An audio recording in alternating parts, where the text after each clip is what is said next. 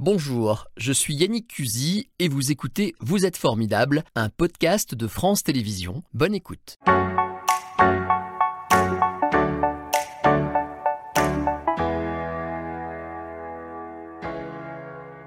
Bonjour Juliette Notombe, avec un B que j'oublie toujours. Oui, bonjour Yannick. On prononce le B. On prononce le B parce que c'est du Letzeburger, donc la langue officielle du Luxembourg.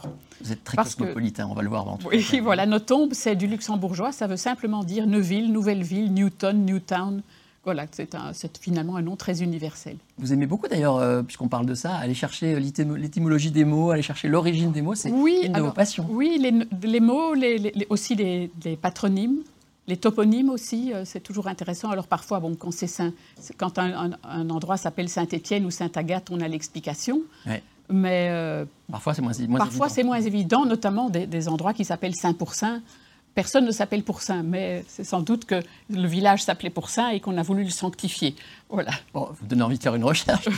Alors, vous êtes autrice. Vous préférez ce mot-là? Parce que je vais faire attention à tout ce Alors, que je dis. hein, je parce que- suis de la vieille école, j'ai été habituée à dire auteur, mais Ah, les, deux, les deux me conviennent, surtout qu'après tout, ce n'est qu'un juste retour des choses, parce qu'au Moyen Âge, tous les métiers étaient féminisés. Ouais. C'est la Renaissance, puis l'Académie française et Napoléon qui a terminé le job d'avoir masculinisé tous les noms. Mais au Moyen Âge, il y avait des doctoresses, il y avait des autoresses, des poétesses, qui est d'ailleurs un des ra- rares escapés.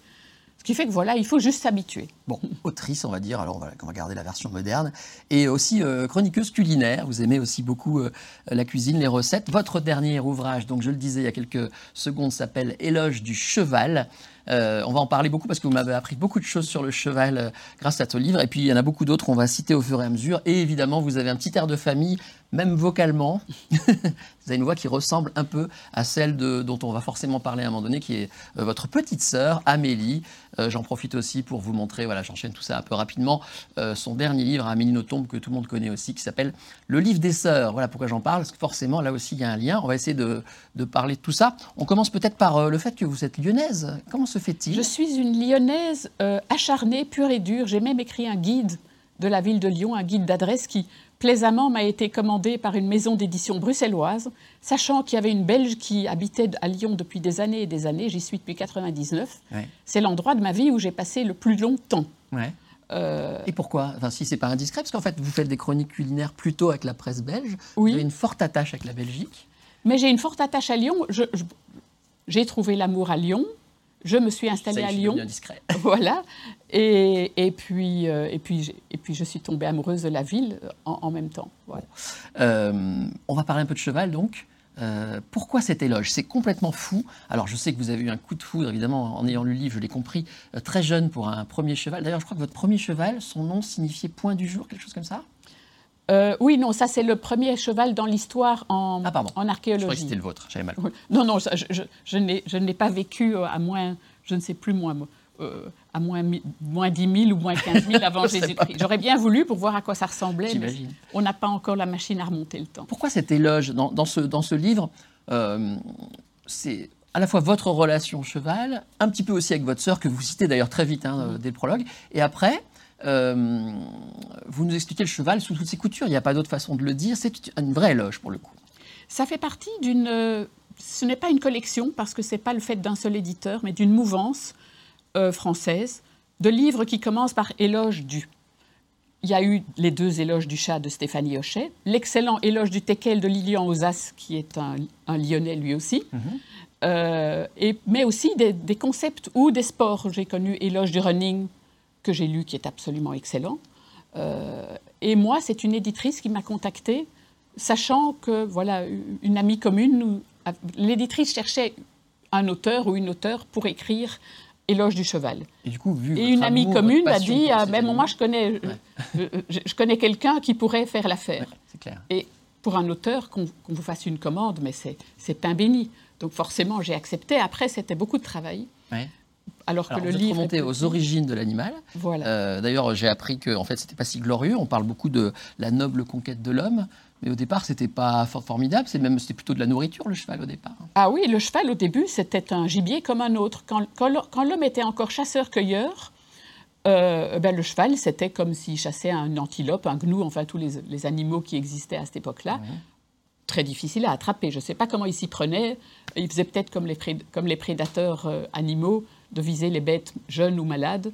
Hein, euh, mais voilà, euh, c'était un gibier. Et quand l'homme s'est sédentarisé, a commencé à cultiver, il s'est rendu compte que le cheval pouvait apporter une aide excellente pour, comme bête de somme. Pour l'agriculture. Voilà, pour l'agriculture. D'ailleurs, vous avez ce goût pour ces chevaux un peu rustres, un peu... Oui, ils sont d'ailleurs un petit peu en voie de disparition. Heureusement, il y a des tas de, de sociétés d'amoureux des races anciennes de, chevaux de trait qui les entretiennent, parce qu'il y a les chevaux français, le percheron en tête, et, mais en, Hollande aussi, il y a le frison, qui est un gros cheval noir avec des, longs poils de hippie au, bout des jambes.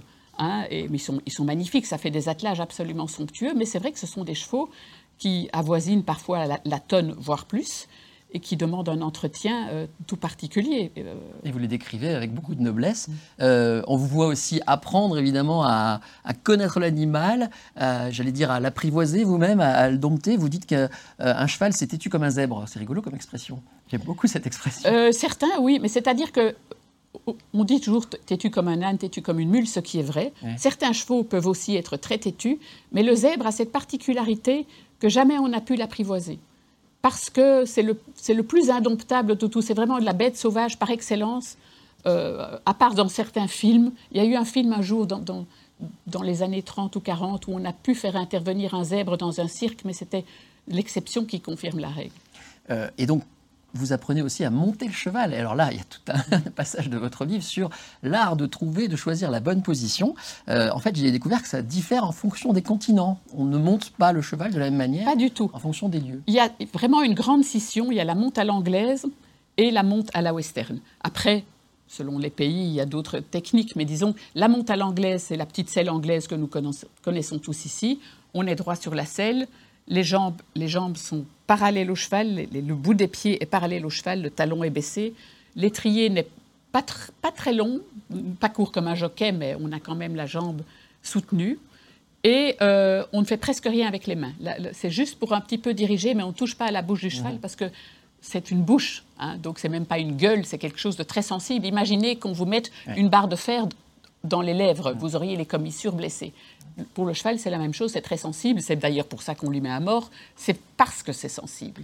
Est-ce que du coup, je me suis posé la question en vous lisant, est-ce qu'à un moment donné, on n'aime pas tellement le cheval qu'on se dit monter dessus, c'est pas bien? Alors c'est un parti pris qui est un parti, parti pris vegan d'ailleurs, que monter les chevaux, c'est de la maltraitance animale. Alors c'est un débat dans lequel je n'entre pas. Ce n'est pas de ma génération. Personnellement, j'ai souvent monté des chevaux dont on, est, on sentait qu'ils éprouvaient du plaisir à se promener avec nous. Euh, alors voilà, hein. c'est très difficile de trancher parce que je, respecte la vie des véganes et moi j'adore les animaux, quels qu'ils soient, les chevaux et les autres animaux. Et si, si on estime que d'une certaine façon c'est de la maltraitance animale, je ne peux pas m'y opposer parce que ça sera voilà, les opinions sont, sont, tranchées. En tout cas, vous, le cheval a été une sorte de réconfort et de point de repère, puisqu'avec votre petite sœur et votre famille, on le sait par aussi les écrits d'Amélie, euh, vous avez beaucoup voyagé, changé de pays, et quand vous changiez, vous aviez ce, voilà, cette manière de vous raccrocher à la, vie, être heureux, c'est de retrouver quelque part le cheval. C'est une constante. En fait, c'est quand on a une passion, c'est la passion, c'est salvateur. D'abord parce que c'est une merveille. Tout le monde n'a pas la chance d'avoir une passion. Oui, c'est vrai. Euh, et, et, et, quand on a une, passion quelle qu'elle soit, que ce soit la lecture, surtout si c'est une passion qui, qui, est exportable, la musique, euh, la lecture, l'écriture, c'est un point d'ancrage auquel on peut se, se confier. Parce que petit, l'enfant est un, peu le contraire de l'adulte. L'enfant n'aime pas tellement l'aventure. L'enfant, il, il, aime les repères, il aime la constance. Euh, la sécurité. La sécurité. Mmh, mmh. Tandis que, en fait, un enfant, c'est un peu comme, l'animal aussi. L'animal domestique, il, est aussi, surtout le chien, par exemple. Le chien, il faut aussi des, une petite routine. Ce n'est que quand on devient adolescent que le métro boulot dodo, on, n'en veut plus.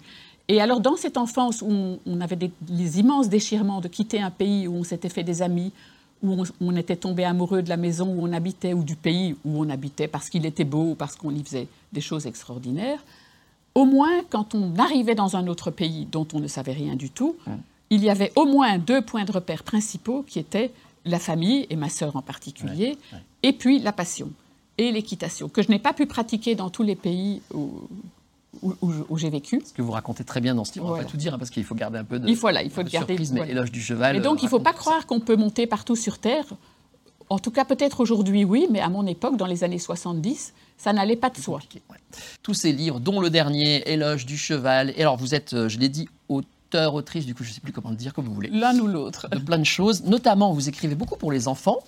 Alors, je ne sais pas si c'est que pour les enfants, d'ailleurs, parce que c'est très bien écrit. C'est pour les grands enfants de, de 9 à 99 ans.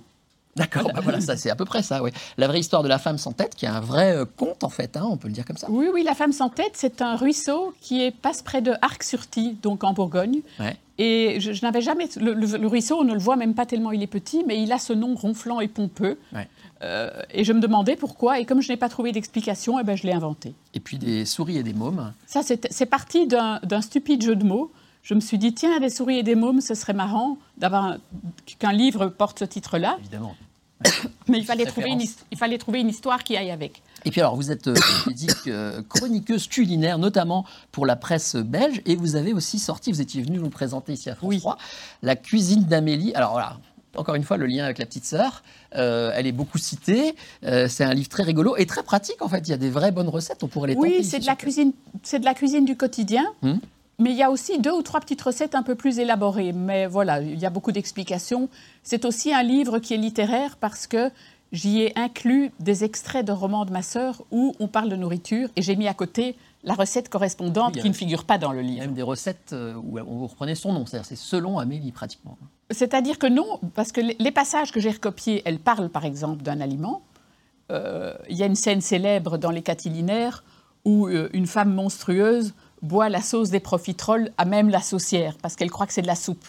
Et c'est une scène d'anthologie. Alors j'ai repris cette scène-là, que j'ai retranscrite fidèlement, et à côté, recette profiterole au chocolat. Voilà, voilà. Et surtout, pas de margarine, j'ai bien retenu la leçon. Non. ça, Alors, oui, enfin voilà, je suis, je suis du Nord, je suis belge, on aime le beurre. Voilà. du beurre, c'est mieux. Alors, on parle beaucoup évidemment d'Amélie Nothomb, votre petite sœur, euh, qui elle-même vient de publier euh, ce livre qui marche déjà très fort, euh, le livre des sœurs dans lequel elle ne parle pas directement de vous, mais elle fait une espèce de, comment on pourrait dire euh, ah, Comme elle le dit elle-même plaisamment, elle dit j'ai pris les deux sœurs et je les ai mises dans un shaker et puis j'ai versé dans un verre et ça fait un cocktail. Ce qui fait que c'est très habile parce que moi-même en lisant le livre, je me suis à la fois identifiée et en même temps pas identifiée parce que il y a des points communs, il y en a d'autres qui sont différents et, et de cette façon, tous les lecteurs, qu'ils aient des frères, qu'ils aient des sœurs, qu'ils n'en aient pas, qu'ils aient des sœurs de cœur ou des frères de cœur, peuvent s'identifier parce qu'ils peuvent se reconnaître dans cet amour qu'on peut avoir entre frères et sœurs. Je rappelle, pour ceux qui viennent de nous rejoindre, que c'est votre petite sœur. C'est ma petite euh, sœur. C'est presque incontournable. On est obligé de vous parler de votre sœur quand on vous reçoit. vous êtes toujours. Pour ça moi, vous dérange pas C'est un bonheur parce que c'est l'amour de ma vie. Donc, euh, forcément, on aime parler, des, on aime parler des gens qu'on aime. Elle dit c'est un grand privilège d'être la sœur de Juliette. Mm. Elle chantait et elle cuisinait divinement bien quand j'étais enfant. Déjà. Euh, vous savez, c'est un peu le, rôle magnifié de grande sœur. Les, petites sœurs sont toujours un peu en extase devant la grande sœur. D'abord, elle peut mettre des vêtements que vous ne pouvez pas encore mettre. Euh, et c'est un schéma, hein. c'est comme une, euh, une maîtresse à penser, même si j'étais pas beaucoup plus âgée qu'elle. Mais deux ans et demi à l'échelle enfantine, c'est beaucoup. Aujourd'hui, la différence est tout à fait réduite. Mais, mais voilà, il y a une époque où j'avais le double de sa taille. Aujourd'hui, c'est elle qui est plus grande que moi. Elle triche avec les chapeaux, peut-être. Elle ne triche pas. Non, non, non. Elle aime beaucoup les grands chapeaux. Alors, elle n'en met plus. elle n'en met plus parce que depuis, depuis le confinement et les masques, elle a dit si je venais avec mon masque noir et mon chapeau noir, ah j'avais l'air de Zorro et ça, ça Alors, euh, comment dirais-je Elle, euh, vous vous appelez tous les jours, vous avez vraiment des relations très. Elle vous fait plus lire euh, les inédits avant Non. Vous étiez sa première lectrice J'étais sa première lectrice et je lisais même les inédits. Mais après, la vie a fait que nous nous sommes séparés. Nous avons quand même vécu ensemble jusqu'à l'âge de 30 ans, ce qui est beaucoup pour une fratrie. Il paraît que votre tante vous disait c'est pas bien. Oui, oui, oui, c'était glauque, voyez. Mais bon, c'est toujours comme ça. Il y a toujours des gens pour, vous critiquer. Mais nous en avons été très heureuses. Et aujourd'hui, nous ne vivons plus ensemble, mais comme on se parle tous les jours, chaque fois qu'on se retrouve, c'est comme si on s'était séparés la veille. Et alors, il y a une question que moi j'aimerais vous poser, c'est est-ce qu'elle, elle lit ce que vous, vous écrivez avant de le publier, dans l'autre sens? Ah non, non, non. Ah bon? Juste retour des choses. Ah oui? Il n'y a, pas, a pas un avis de... Voilà, de, non, non, de toute façon, euh, c'est un peu désagréable qu'on vous demande un avis, parce que soit vous êtes sincère et vous blessez, soit vous n'êtes pas sincère et vous blessez aussi. C'est très délicat. Est-ce que vous avez la même... Euh, euh, alors vous dites, j'ai noté ça, nous avons exactement les mêmes souvenirs, Et du coup, parfois, c'est même excluant, parce que d'un simple regard, on peut le comprendre, hein, entre deux sœurs, vous arrivez à vous comprendre sans vous parler. Euh, on sait qu'Amélie Nothomb ben, a une espèce de mémoire, je ne sais pas si on dit hypermnésique, enfin, elle, se Elle est hypermnésique. Ouais. Est-ce que vous avez ce- cette même... euh, Non, alors pourtant je n'ai pas d'excuse parce que j'ai fait, j'ai fait du théâtre pendant dix ans, j'ai été au conservatoire à Bruxelles, enfin ça s'appelle l'académie à Bruxelles. Le conservatoire c'est le degré au-dessus. Mais pendant dix ans j'ai suivi des cours avec un comédien, j'ai suivi des cours d'art dramatique et de diction. Ça devrait pouvoir aider la mémoire et effectivement on apprend des- parfois des très très longs monologues. Mais voilà, je n'ai plus pratiqué depuis longtemps et aujourd'hui ma mémoire est un peu une vieille chaussette. Et votre sœur, elle est capable de se souvenir de, de oui, gens qu'elle croise 20 elle ans se avant. Oui, oui, vraiment. Elle a, elle a, elle a c'est- plus qu'une faculté, c'est plus qu'un don ou une faculté, c'est aussi un travail sur elle-même. Bon, voilà, on a assez parlé d'Amélie, mais quand même, euh, je le recommande, hein, ce livre, parce qu'il est agréable à lire. Euh, avec, avec Amélie Nothomb, c'est toujours un univers, c'est toujours... euh, Vous avez en, en commun ce, ce travail de, de- de- comment dirais-je, de, de dentelle sur les mots? Vous aimez euh, trouver des formules, des mots. C'est C'est compliqué à le faire ou ça vous vient naturellement? Écoutez, ça vient naturellement, mais euh, nous avons forcément, en tant qu'auteur en général, presque tous les auteurs sont aussi d'immenses lecteurs, euh, des, des- des dévoreurs de C'est livres. le fait quand, de lire qui vous inspire quand on lit, ben, on apprend des nouveaux mots. Et puis, la- on- on- nous, parlons, nous avons la chance de parler une très belle langue qui est très riche. Alors, profitons-en. Pourquoi se limiter à une, une- une centaine de mots alors qu'il en existe des milliers Et en plus, vous dominez très bien le néerlandais, paraît-il. Alors, ça, c'est un peu... C'est Amélie qui le dit. C'est Amélie qui le dit, c'est-à-dire que c'est du langage, c'est de, la, c'est de la petite boutique basse-cuisine. Je me débrouille, je peux m'exprimer, mais si ça commence à aller dans les sphères intellectuelles ou littéraires, je suis perdue. C'est joli, le Mais c'est néerlandais. une langue magnifique, Ça le chante. néerlandais, c'est une langue qui n'est pas, pas tellement belle à, à l'ouïe, Ah, mais qui est, trouve, extrême- qui est extrêmement intelligente à la construction. Euh, on va rappeler que votre dernier livre, donc Éloge du cheval, si vous voulez tout savoir sur le cheval et un petit peu aussi sur la vie euh, de Juliette et un petit peu, pas beaucoup, mais sur la vie d'Amélie, n'hésitez pas. J'ai une question à laquelle je vais vous demander une réponse très courte. Celle ou pas celle? Ah, ça dépend. Si, si, c'est- si le cheval a ce qu'on appelle le dos plat, Ouais. alors c'est confortable, alors pas selle, parce que vous avez un contact absolument euh, incroyable avec le cheval. Mais si le cheval a le dos pointu, je recommande à tout le monde, hommes et femmes, la selle. Ça sent le vécu. C'était Vous êtes formidable, un podcast de France Télévisions. S'il vous a plu, n'hésitez pas à vous abonner. Vous pouvez également retrouver les replays de l'émission en vidéo sur France.tv.